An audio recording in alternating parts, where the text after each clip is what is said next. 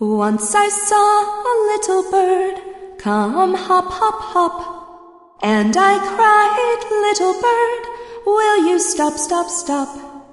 I was going to the window to say how do you do when he shook his little tail and away he flew.